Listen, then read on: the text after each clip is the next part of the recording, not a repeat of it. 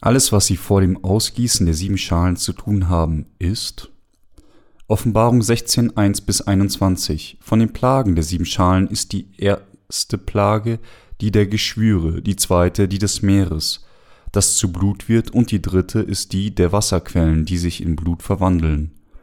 Die vierte Plage ist eine, bei der die Menschen durch die Hitze der Sonne verbrannt werden, die Hauptpassage sagt uns, und der vierte Engel goss aus seine Schale über die Sonne, und es wurde ihr Macht gegeben, die Menschen zu versengen mit Feuer, und die Menschen wurden versenkt von der großen Hitze. Dies sagt uns, dass Gott die Sonne näher an die Erde holen wird und ihre Lebensform verbrennen lässt. Wenn Gott dies geschehen lässt, wird niemand der singenden Hitze der Sonne entkommen können, selbst wenn man eine tiefe Höhle unter dem Boden aushebt und sich dort versteckt, auch wenn sie hocheffiziente Klimaanlagen einschalten, die für diese Plage vorbereitet wurden, könnten sie Gottes Plagen nicht aufhalten. Sie alle werden keine andere Wahl haben, als zu sterben. Wir können uns nur vorstellen, was mit ihnen passieren wird, wenn die Zeit dieser Plage kommt. Ihre Haut wird sich ablösen, ihr Fleisch wird buchstäblich rot gekocht werden, zerbröckeln und verrotten. Jeder wird dann an Hautkrebs sterben, und trotzdem werden die Menschen ihre Sünden nicht bereuen, selbst wenn sie durch die sengende Hitze der Sonne verbrannt werden. Gottes Plage ist erstaunlich, aber das sind auch die Menschen, die sich weigern, Buße zu tun, obwohl sie dieser Plagen ausgesetzt sind. Da sie sich weigern, Buße zu tun, werden die Plagen Gottes weitergehen. In der Hauptpassage steht, und der fünfte Engel goss aus seine Schale auf den Thron des Tieres, und sein Reich wurde verfinstert, und die Menschen verbissen ihre Zungen vor Schmerzen und lästerten Gott im Himmel wegen ihrer Schmerzen und wegen ihrer Geschwüre und bekehrten sich nicht von ihren Werken. Wenn wir uns die heutige Passage ansehen, sehen wir dann nicht zahllose Menschen, die jetzt von Gott gerichtet werden sollten, aber da Gott geduldig mit seinem Zorn ausharrt, werden sie jetzt noch nicht gerichtet. Wenn sie jedoch sterben, ohne an das Evangelium des Wassers und des Geistes geglaubt zu haben, das von Jesus Christus gegeben wurde, werden sie von Gott wieder in unsterblichen Körpern auferweckt und müssen ewig im ewigen, brennenden Höllenfeuer leiden. Wenn dies geschieht, werden die Menschen sterben wollen, da ihr Leid zu groß wäre, um es zu ertragen, aber das Kommen, wenn diejenigen, die von Gott gerichtet werden, sterben wollen, aber der Tod wird von ihnen fliehen, denn Gott wird sie davon abhalten zu sterben, damit er sie für immer richten kann. Die sechste Plage ist der Krieg Hamageddon, und die siebte Plage ist die letzte und endgültige Plage großen, des großen Erdbebens und schlimmen Hagels. In den Versen 17 bis 21 steht, und der siebente Engel goss aus seine Schale in die Luft, und es kam eine große Stimme aus dem Tempel vom Thron, die sprach, Es ist geschehen, und es geschahen Blitze und Stimmen und Donner, und es geschah ein großes Erdbeben, wie es noch nicht gewesen ist, seit Menschen auf Erden sind. Ein solches Erdbeben so groß und aus der großen Stadt wurden drei Teile, und die Städte der Heiden stürzten ein, und Babylon, der Großen, wurde gedacht vor Gott, dass ihr gegeben werde der Kelch mit dem Wein seines grimmigen Zorns. Und alle Inseln verschwanden, und die Berge wurden nicht mehr gefunden, und ein großer Hagel wie Zentnergewichte fiel vom Himmel auf die Menschen, und die Menschen lästerten Gott wegen der Plage des Hagels, denn diese Plage ist sehr groß. Die obige Passage sagt uns, dass wenn Gott die siebte Schale ausgießt, ein großes Erdbeben den Planeten trifft, die ganze Welt sich in drei Teile teilt und die Gebäude, die noch auf dieser Erde stehen, zusammenfallen und kein einziges von ihnen wird intakt bleiben. Da diese Welt dem wilden Zorn Gottes ausgesetzt ist, werden alle Inseln und Berge verschwinden. Wird der Himalaya noch stehen, wenn dies passiert? Natürlich nicht.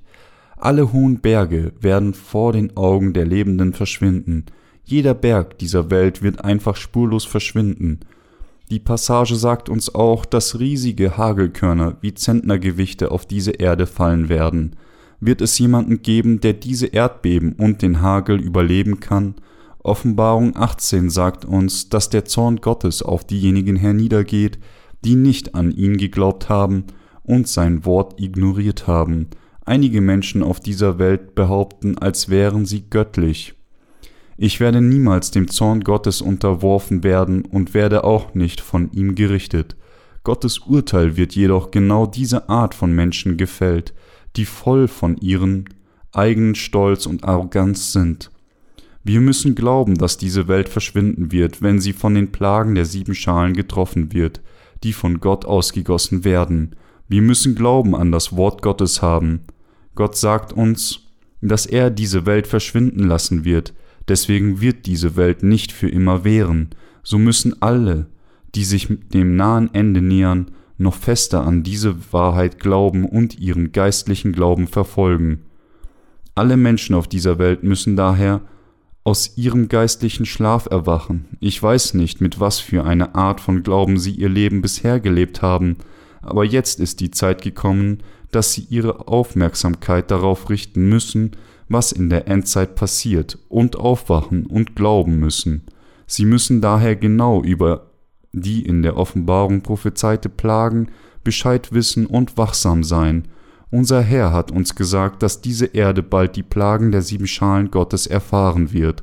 So müssen wir auf den Herrn warten, während wir weiter das Evangelium predigen, selbst wenn die Menschen es nicht gut aufnehmen. Das Schicksal der Welt ist jetzt gefährdet, die heutige Welt ist allen möglichen Gefahren ausgesetzt, von der Gefahr durch Krieg bis zu unsicherem Wetter, Umweltzerstörung, zahlreichen Gesellschaftskonflikten und allen möglichen Krankheiten. Deswegen hat Gott uns gesagt, dass das gegenwärtige Zeitalter wie die Zeit Noahs ist. Wenn die gegenwärtige Zeit wie die Zeit Noahs ist, dann bedeutet das nur, dass diese Welt sich jetzt ihren letzten Tagen nähert. Das Zeichen der Endzeit ist, dass die Menschen nur Interesse an den Dingen des Fleisches haben, wie Essen, Trinken, Heiraten und anderen belanglosen Angelegenheiten. Sie verdienen es daher, von Gott gerichtet zu werden. Auch zur Zeit Noahs haben die Menschen nicht auf das gehört, was Noah ihnen gesagt hatte, und so wurden sie alle zerstört, mit Ausnahme von Noah und seinen acht Familienmitgliedern. Die Welt, die kommen wird, wird auch so sein. Fast alle Dinge, die Gott versprochen hat, sind erfüllt worden, wie es in der Bibel steht. Davon muss noch etwa fünf Prozent erfüllt werden, aber der Rest wurde bereits vollständig erfüllt. Das Wort der Rettung und das Wort der Erlösung, die der Herr versprochen hat, hat sich auch ganz erfüllt.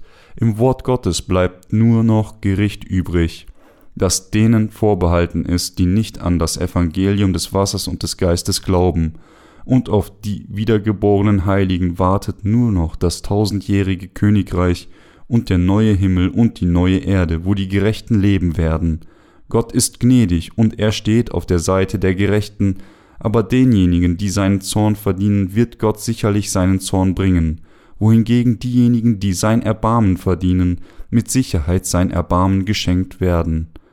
Wann werden diese Plagen geschehen? Wenn das Zeichen 666 einen Schub bekommt und die Heiligen sich dem widersetzen, werden die Plagen der sieben Schalen nach dem Martyrium der Heiligen kommen. Nach den Plagen kommt die erste Auferstehung, das tausendjährige Königreich und das letzte Gericht durch Jesus, der auf einem großen weißen Thron sitzt. Darauf folgt dann die Öffnung des ewigen Himmelreichs. Durch die Bibel müssen wir die Erkenntnis der Vorsehung Gottes erlangen. Glauben Sie an die Tatsache, dass Jesus wieder von den Toten auferstanden ist? Glauben Sie, dass der Herr alle Sünden der Menschheit durch seine Taufe und sein Blut verschwinden ließ?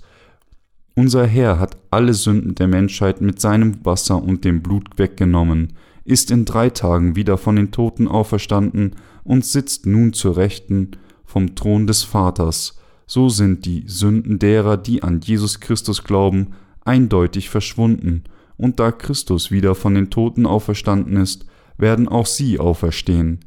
Die Heiligen werden daher mit dem Herrn verherrlicht werden, aber während sie auf dieser Erde sind, werden sie auch für den Herrn viele Leiden gegenüberstehen.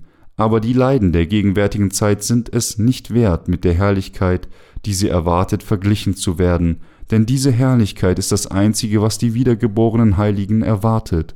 Die Heiligen müssen sich daher keine Sorgen um die Zukunft machen. Alles, was die Gerechten tun müssen, ist den Rest ihres Lebens für das Evangelium und aus ihrem Glauben zu leben. Wir müssen uns dem Werk widmen, Seelen zu retten und dürfen nicht der Welt folgen.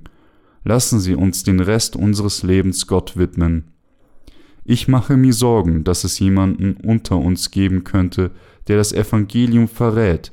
Jeder, der das Evangelium des Wassers und des Geistes verrät, wird den Herrn selbst am Ende verleugnen. Obwohl wir schwach sind, werden wir alle in der Lage sein, wenn wir an das Evangelium des Wassers und des Geistes glauben und dem folgen, was vom Herrn vollendet wurde, durch Glauben zu leben. Die Heiligen können nicht nur mit ihrer eigenen Weisheit und ihrer eigenen Kraft leben, wenn sie das tun würden, würden sie am Ende ihren Glauben verraten und sich ihrer eigenen Zerstörung gegenübersehen. Um dies zu vermeiden, müssen wir durch Glauben leben. Warum würde unser Herr der Menschheit erlauben, das Zeichen 666 zu erhalten? Es, er wird das tun, um die Spreu vom Weizen zu trennen, bevor die Heiligen entrückt werden können. Muss Gott zuerst eindeutig die Spreu von dem Weizen trennen. Von den Heiligen müssen geistliche Kämpfe bestritten werden, so dürfen die Heiligen dem Kampf mit den Feinden Gottes nicht aus dem Weg gehen. Wenn sie zögern, gegen Satan zu kämpfen, könnten sie stattdessen einen tödlichen Schlag vom Satan erhalten. Deswegen müssen und können alle Heiligen geistliche Schlachten auch für sich selbst führen. Alle geistlichen Schlachten sind berechtigt, die von den Heiligen gekämpft werden. Um Gott zu folgen, muss jeder Heilige gegen Satan und seine Diener kämpfen und sie überwinden. Die Heiligen müssen für das Königreich Gottes kämpfen. Sie müssen auch für Gottes Reich verfolgt und von den Menschen der Welt gehasst werden. Dass den Heiligen die Möglichkeit gegeben wird, für den Herrn zu kämpfen, ist eine gute Sache. Wenn ihnen diese Gelegenheit gegeben wurde, für Gott zu kämpfen, sollten sie ihm dafür danken. So ein Kampf ist ein guter Kampf, denn es ist ein Kampf für die Gerechtigkeit Gottes. Gott hilft den Gerechten. Es gibt nicht mehr viele übrige Tage in unserem Leben, und meine Hoffnung und mein Gebet ist es, dass wir unser restliches Leben damit verbringen, geistliche Kämpfe zu bestehen und geistliche Werke zu tun, bis wir vor dem Herrn stehen, egal was die Menschen dieser Welt zu uns sagen, wir sollten die geistlichen Schlachten führen, geistliche Früchte tragen, diese Früchte unserem Herrn darbringen, wenn der Tag der Wiederkunft unseres Herrn kommt, lassen Sie uns alle zuversichtlich vor ihm stehen. Wenn dieser Tag kommt, wird unser Herr unsere Tränen abwischen und uns an einem Ort leben lassen, an dem wir nicht mehr weinen und niemals wieder Schmerzen haben und keine Sünde zu finden ist. Lassen Sie uns alle durch Glauben leben und durch diesen Glauben an das Reich Gottes betreten.